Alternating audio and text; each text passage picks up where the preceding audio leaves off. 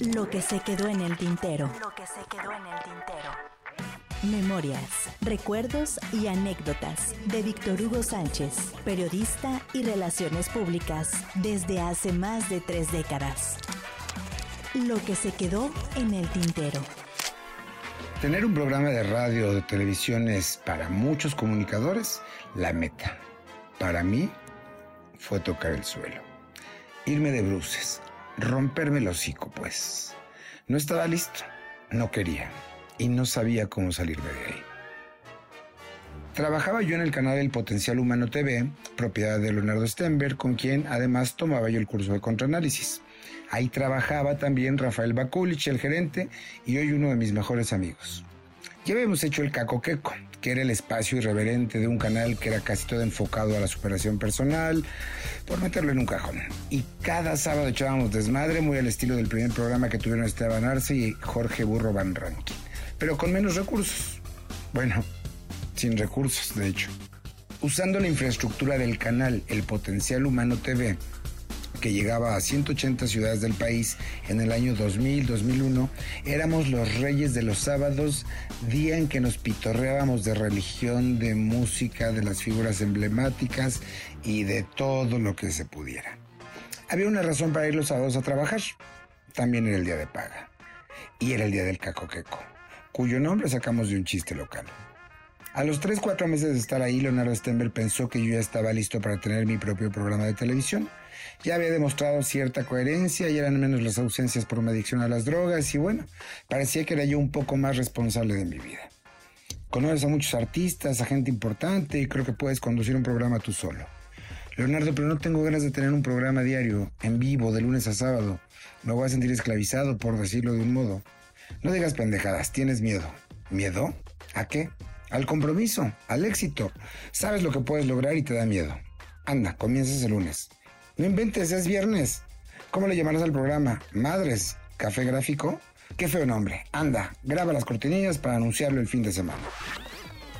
Eran apenas las 11 de la mañana del viernes previo. Como buen periodista, saqué la casta y me di a la tarea de diseñar el programa, hacer la invitación a medios y buscar una coconductora de agrapa, porque el canal tenía pocos recursos, y buscar invitados para armar toda la semana. Gabriela Albarrán quiere ser mi compañera en esta aventura. ¿Y yo por qué? Porque eres mi amiga, porque estás bien guapa, porque tú has hecho tu televisión y porque es importante para mí. Please. Siempre me convences, Víctor H. Te adoro. Hablé con amigos, colegas, me armé una agenda de una semana completa de entrevistas y me lancé del avión sin paracaídas. Mi madrina sería Evita Muñoz Chachita, la legendaria actriz que tenía fama de complicada para las entrevistas. Gracias a una amiga, Macarena Quiroz, la había conseguido. Todo estaba listo y yo con unas ganas de triunfar que me fui el sábado tras cobrar mi plata.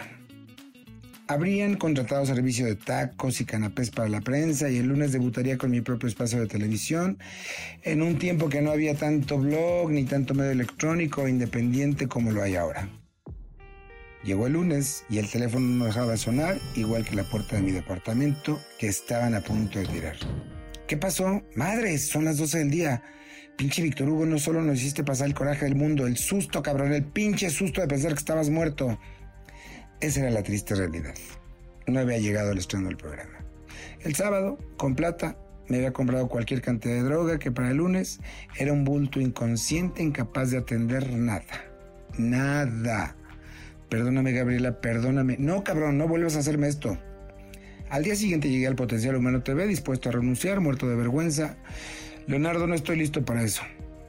Te dije, ¿tienes miedo a triunfar? Anda, entra al foro, explícale a la gente y haz tu programa. Te ayudará a que creas en ti y no dejes el curso de contraanálisis. Así, el martes hice el programa y el miércoles y el jueves y varias semanas, varios meses, sin volver a caer, sin tropezar. Así, durante dos años entrevisté a infinidad de colegas, de artistas, y fue en ese tiempo un oasis de experiencia y una escalera al cielo. No era miedo a la televisión, era, decía Stenberg, miedo a triunfar, a ser responsable de mis días. Hace casi 23 años dejé las drogas. Solté la cadena que de verdad me esclavizaba. Salí de un maldito infierno, el que nunca, nunca me prometí volvería a caer. Lo que se quedó en el tintero. Lo que se quedó en el tintero. Memorias, recuerdos y anécdotas de Víctor Hugo Sánchez, periodista y relaciones públicas desde hace más de tres décadas. Lo que se quedó en el tintero.